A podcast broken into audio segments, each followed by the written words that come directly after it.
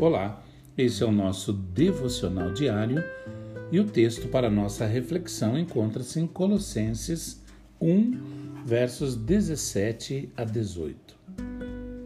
Ele é antes de todas as coisas e nele tudo subsiste. Ele é a cabeça do corpo, que é a igreja. É o princípio e o primogênito entre os mortos, para que em tudo tenha a supremacia. Quando damos a Deus o nosso tudo, estamos, na verdade, dizendo a Ele: Deus, seja feita a tua vontade e não a minha.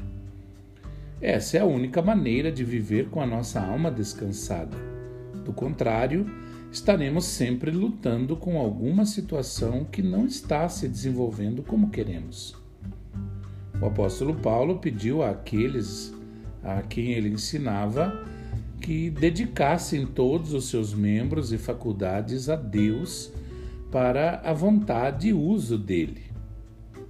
Se nos recusamos a fazer isso, Deus encontrará um vaso submisso, ou seja, outra pessoa, por meio de quem ele possa trabalhar e nós perderemos o melhor dele para as nossas vidas. Pense em Noé. Por que Deus escolheu Noé e sua família para serem salvos na arca durante o dilúvio? O que havia de tão especial nesse homem? A Bíblia diz que Noé fez tudo o que Deus havia lhe ordenado. Talvez Noé não tenha sido a primeira pessoa a, a quem Deus pediu para construir a arca mas tenha sido aquele que estava disposto a dar o seu tudo a Deus.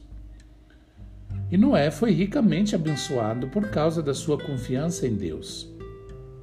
Duvido que Noé entendesse o que Deus estava lhe pedindo para fazer quando exigiu que ele construísse uma arca para um futuro dilúvio. Noé deve ter sido alvo de piadas naquela região. Estou certo de que a sua obediência feriu a sua reputação junto aos homens. Você está disposto a obedecer a Deus se a sua obediência ferir a sua reputação? Deus não está necessariamente procurando pessoas com habilidades impressionantes, mas Ele procura disponibilidade e alguém que esteja disposto a simplesmente fazer tudo o que ele lhe pedir. Se erguemos nossas mãos a Deus e dissermos: Estou disponível para fazer o que tu quiseres que eu faça, então teremos paz e alegria à medida que caminhamos pela vida. Lembre-se, Deus lhe pediu para fazer alguma coisa. Mas será que você está hesitando em fazer o que ele te pediu? Não se preocupe com o que os outros pensam.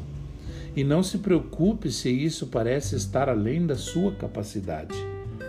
Faça tudo o que você puder fazer e confie em Deus para fazer o restante. Que você tenha um excelente dia.